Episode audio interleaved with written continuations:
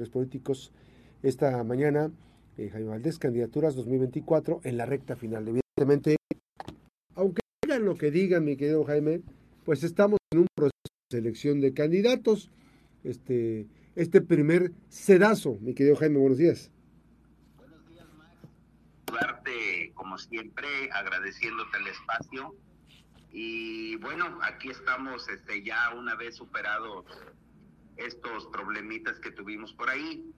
Eh, afortunadamente y gracias a Dios ya con la oportunidad de poder compartir con tu auditorio y contigo estas reflexiones en torno a los acontecimientos de algo que es tan importante, que es la cuestión política, pero que siempre nos ayuda a normarnos un criterio y sobre todo que es una de las oportunidades que tenemos, Max, para seguir fortaleciendo la ciudadanía, eh, porque al final de cuentas eh, serán los eh, políticos en la contienda los que nos representen tanto en los cargos unipersonales como en los cargos colectivos o colegiados. Bueno, Max, es, cierto, es, es, es un, es, estamos ante un proceso interno de los partidos muy eh, sui generis. Esta es una situación que los partidos, eh, y debo decirlo, Max, eh, sorprendió a, a todo mundo esta jugada de principalmente la de Morena, de crear un, un proceso interno que, que es, eh, digamos que es como un híbrido, Max, este pedazo, porque ni entraba en, las, en los procesos internos y tampoco era la selección de un candidato nombrado como tal, porque de haber sido así, pues obviamente hubieran sido actos anticipados. Y fue una jugada eh, iniciada, pues obviamente, y hay que decirlo porque el que está coordinando y organizando todo este asunto es eh, el presidente de la República y está obviamente como manda más de Morena, pues derivándole la responsabilidad al paisano Mario Delgado, pues que no hace más que eh, organizar, mediar las aguas, hay entre unos y otros, a ver cómo quedan de apedreados, Max, al final, de esto, porque Ebrard tiene una posición muy crítica, de hecho ya le dijo a Mario Delgado que vive en una tierra de la fantasía y, que efectivamente se están eh, manejando la estructura o se está controlando la estructura de los programas sociales precisamente para apoyar a la candidata Claudia Sheinbaum, a quien se ha relacionado muy directamente como la preferida del presidente de la República. Y bueno, vamos a ver cómo queda Ebrard después de todo este proceso. Algunos ya están alineándose, ya por ejemplo el del Partido Verde Ecologista anduvo acompañando a su esposa en una gira por Estados Unidos, como ya va a regresar a cantar. Este, él prefirió acompañar a su esposa y no hacer cierres de campaña, sabiendo que el penúltimo lugar en las encuestas. Pues ya, eh, ellos, mira, ellos están a, la, a las caíditas, Max, ellos, eh, la supervivencia del Partido Verde Ecologista ha sido siempre aliarse con el poder en turno, muy camaleónico. Y, Jaime, nada más un, un, dato, este, todos los del verde andaban apoyando a Claudia Sheinbaum, ¿no? Sí, no, y, y, son, y son verdes, pero tienen la particularidad de que también son tornasoles. Es decir, eh, camaleónico, ¿cómo, se llama? este ¿Cómo se llama la...? cambian de color Ándale. la circunstancia, ¿no? Sí, Y obviamente el doctor Monreal, pues ya hace unos, de, unos dillitas ya dijo que podría ir por la jefatura de gobierno del Distrito Federal de la Ciudad de México y eso lo percibimos desde una reunión que tuvo con Obrador y le bajó de intensidad por ahí el debate y a la postura. Se disciplinó. Sí, entonces ahí percibimos nosotros que Monreal ya tenía algo guardado en la bolsa de, la, de las guayaberas que usa y obviamente pues va a ser la candidatura ella fue ella fue este eh, delegado de la de la delegación más importante en, en, en México que es la ahora alcaldía Cuauhtémoc, que es la del centro, que es la, la más importante. Y bueno, él ya, digamos que está, aparte va en último lugar en las encuestas, Sí. por ahí a, unos, a, unos, a unas mediciones. Y bueno, eh, parece, pa- eh, ya hoy, hoy precisamente, Max, empiezan ya los cuestionarios, los, mil- los, los casi 13 mil cuestionarios que va a aplicar Morena en, en, en- para elegir a los, a los A la ya una vez que terminaron los cierres de las campañas para elegir a la corcholata que los representará, ¿no? Este, y, y bueno, todo parece indicar que eh, será, será la, la, la candidata eh, o, o la aspirante a coordinar estos comités de defensa de la 4T, Claudia, quien desde un principio, bueno, observamos que tenía todo, pues, todo, el, todo el apoyo. y La toda mesa puesta. De un aparato político, Max, que está funcionando igual que como funcionaba el PRI. Eh, hay que decirlo, o sea, son las mismas tácticas. No hay quienes tenemos ya la oportunidad de haber vivido seis décadas, Max. Sí. Nos hemos dado cuenta que la, que la política sigue siendo la misma, únicamente cambian los protagonistas Así es, así es. siguen siendo los mismos procedimientos, siguen siendo las, pero, pero hay un detalle aquí bien importante, Max, y hay que relacionarlo con el PRI, con el PRD. El PRI se está jugando, quizá generacionalmente, Max, su última participación En la vida. importante Ujú. en política. Y el PRD también, porque porque si de llegar de llegar Xochitl Galvez automáticamente el PRI ya no tendría un representante importante en la contienda No. y, de- y de llegar Claudia, el PRI tampoco tendría un antecedente de un militante que llega a la presidencia. Entonces, este es un, este es un punto, Max, en donde yo creo que el PRI se está re- realineando en el sentido de que, de que no le queda otra más de que si gana Xochitl, pues obviamente hacer de tripas corazón, asociarse con una persona, con una, con una, con una militante que, que se ha declarado abiertamente no panista y obviamente no priista, eso, eso nos, no- no- nos queda claro que es una una, una aspirante, Xochitl, Xochitl Galvez, que, que tiene una particularidad que está siendo bien arropada por el resto de la sociedad, Sí. no por el voto duro de- del PRI ni no por el voto duro del PAN. Entonces, PRI, PRD, Max tienen por ahí que jugar pues, sus, sus cartas y obviamente también si, si estuvimos entretenidos primero con los libros de texto y Ujú. luego después estuvimos entretenidos con el asunto de la política y, y, y, y viene nuevamente un tema que es qué va a pasar con Movimiento Ciudadano también porque están van a vender caro su amor yo creo que no. Aventureros. Sí, no se han pronunciado todavía, Max, porque ellos están también como el Partido Verde. Su líder nacional, Dante Delgado, ha sido una persona siempre muy, muy, eh, muy este, hábil para poder incrustarse en una coyuntura que Sí. mejor le convenga.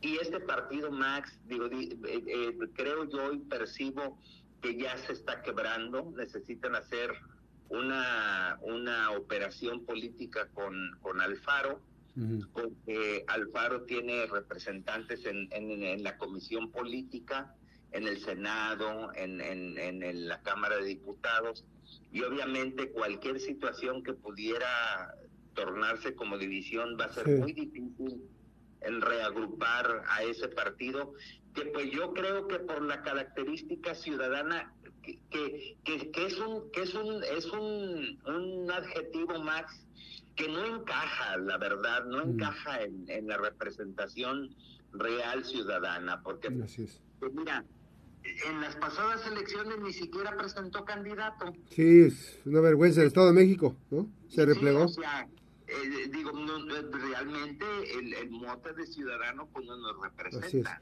No, no, no y además hay un dato, si me lo permites, Jaime, antes de ir a la pausa. Eh, nos quedamos en redes, nos quedamos en vivo. Este, mm, vamos a ir a la pausa y digo esto antes de ir a la pausa. Em, sería esto una, un parteaguas dentro de la vida política de los partidos políticos. Es la última elección donde los grandes partidos o los partidos políticos tendrían una preponderancia. Me parece que se tendrán que reinventar hacia la elección del 2030, ¿no? Se tendrán que reinventar y en el transcurso de habría muchas cosas que modificar, incluso de ellos abrir la participación política de las y los ciudadanos, porque eh, Claudio Sheinbaum no tiene una este, ascendencia partidista de, con Morena, ¿no? Eh, eh, Xochitl Galvis no la tiene, la tiene nada más Beatriz Paredes, pero bueno, va a ser un proceso muy complicado. Pero vamos, vamos a platicarlo, 8 con 22. Estamos en, eh, conversando eh, respecto al tema de los escenarios políticos. Esta mañana, la, eh, cómo se están perfilando las candidaturas rumbo al 2024 con Jaime Valdés, escenarios políticos. La pausa, regresamos. Jaime, entonces sí es importante no perder de vista eso que estás planteando. Este, aunque ahorita lo, destaquemos regresando al aire, lo que dices es especialmente importante porque Movimiento Ciudadano eh, ya hubo un punto de quiebre. Eh, la semana pasada yo vi imágenes de Xochitl Galvez en Casa Jalisco. Entonces, no es cualquier cosa. Y otro dato muy importante, Jaime, eh, que Movimiento Ciudadano, fundamentalmente la estructura del Movimiento Ciudadano está en Jalisco. No está en Monterrey, no está en otras partes de la República, no está ni siquiera en Veracruz, donde, donde es el capitán Delgado. Entonces, si, si juega eh, el movimiento ciudadano de, eh, Alfaro este, en la elección con el frente, pues va a ser un asunto que ponga en real competencia a la oposición con el partido en el gobierno.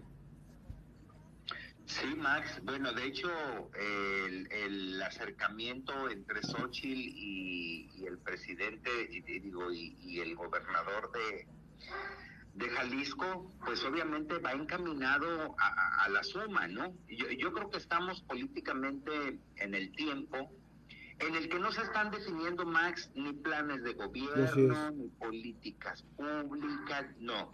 Creo que estamos en el paso previo en donde los políticos están tratando de hacer algo que es lograr la, candidatura para, para poder integrarse eh, ya sumados, ya, ya acomodados y arreglados, precisamente para el proceso de, la, de las campañas internas, en donde ya serán de trámite, ya donde solamente mediante una asamblea se tendrá que, justificar el, el, cargo este, y nombrar a quien vaya a representar eh, los, los diferentes los bloques, ¿no?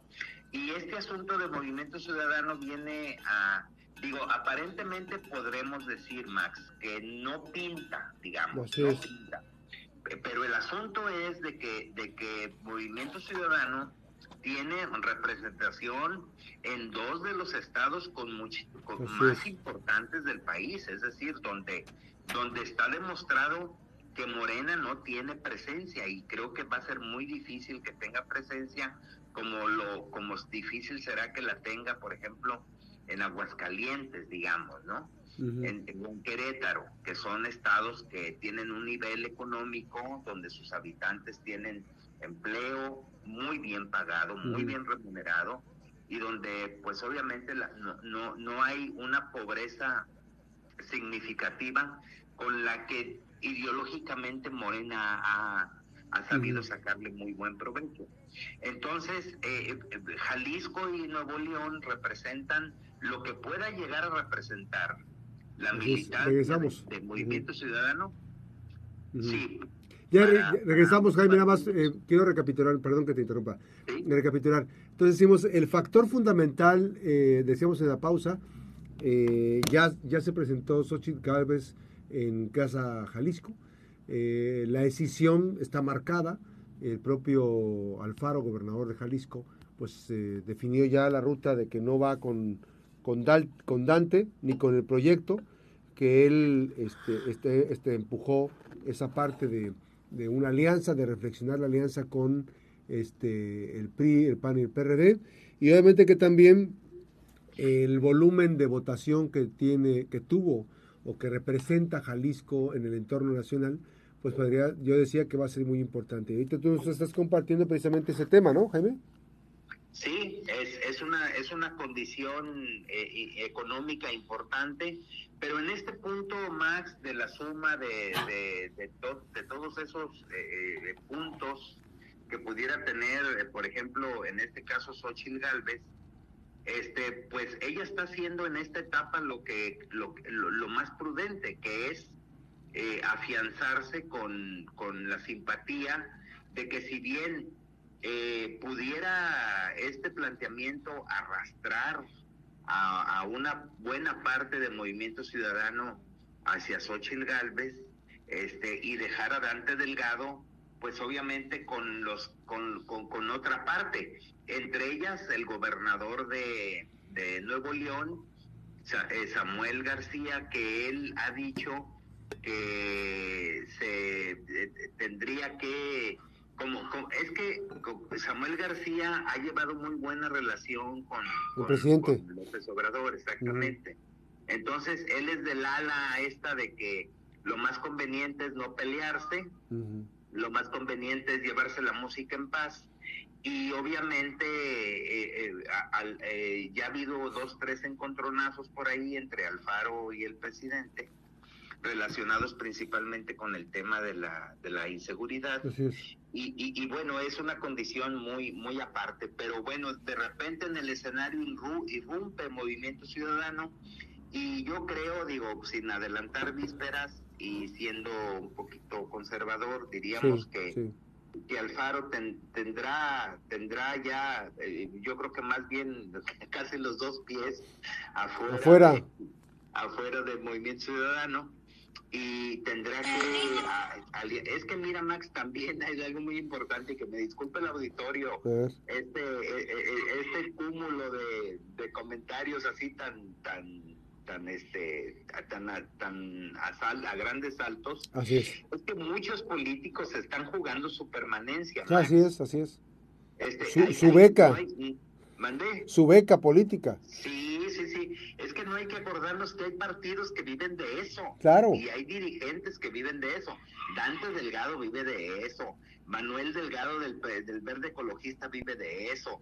O sea, todo mundo vive de la política y no son políticos profesionales, muchos de ellos, ¿eh?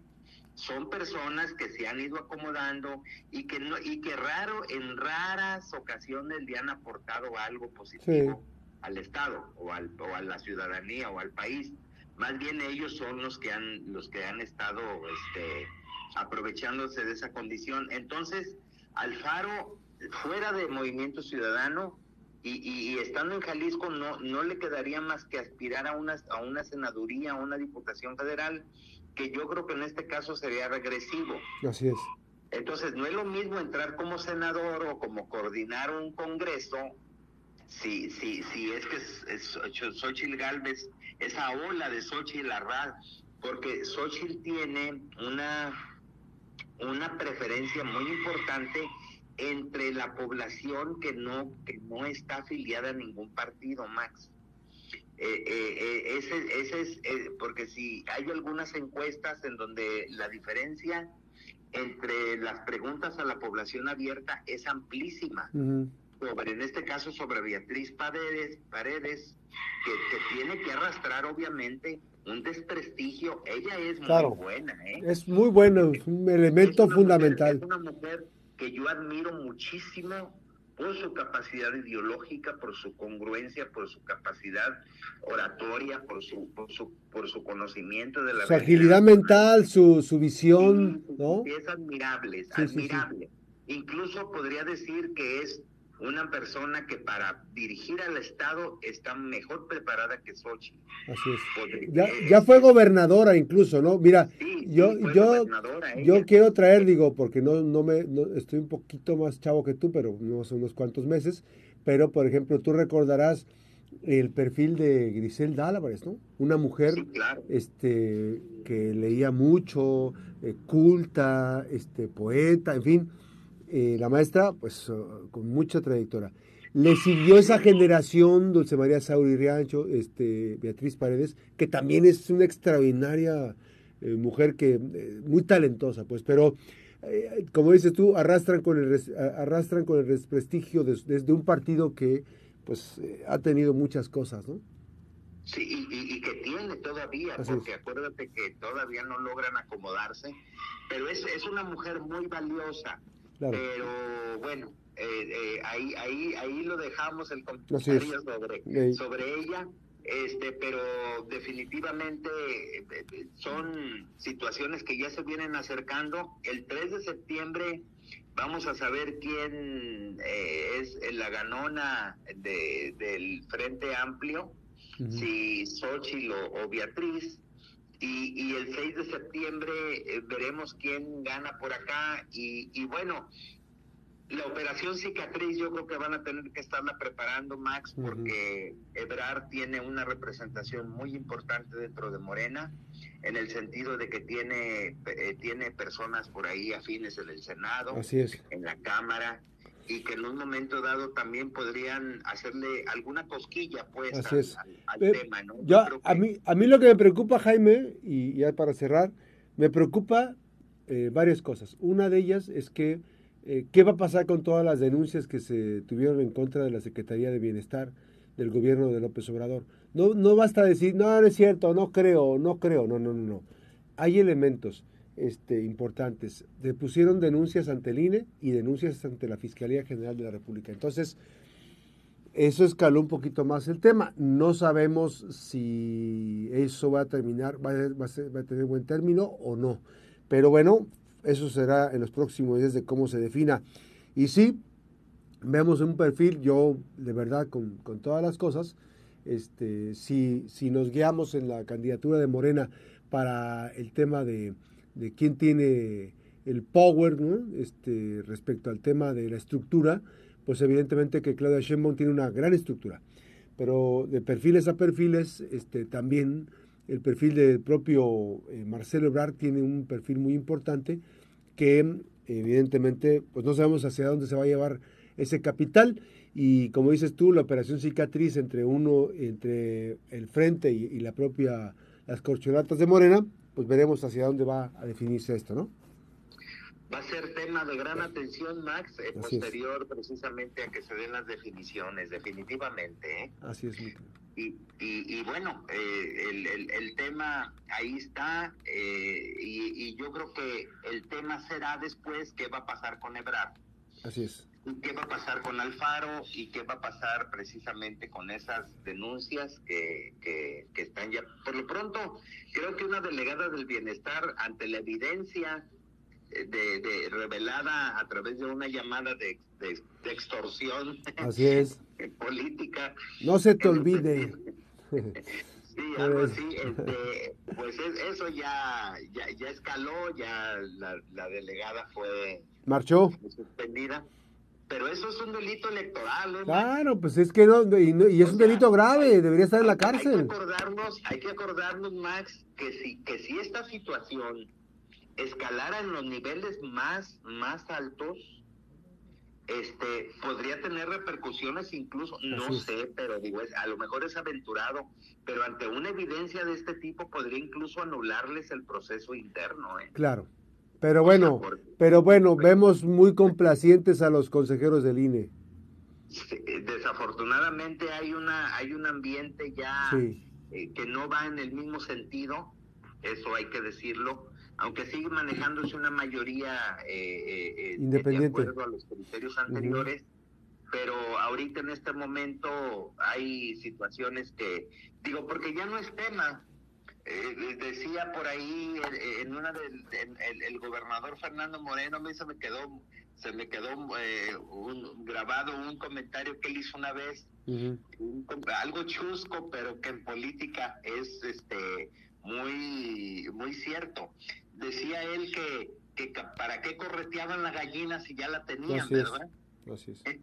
es una frase de él. Así es. Y, y ahorita pues ya tiene, ya tiene digamos que la, la, afinidad del INE ya, pues ya no la corretea, ya de hecho, ya no es tema. Así es.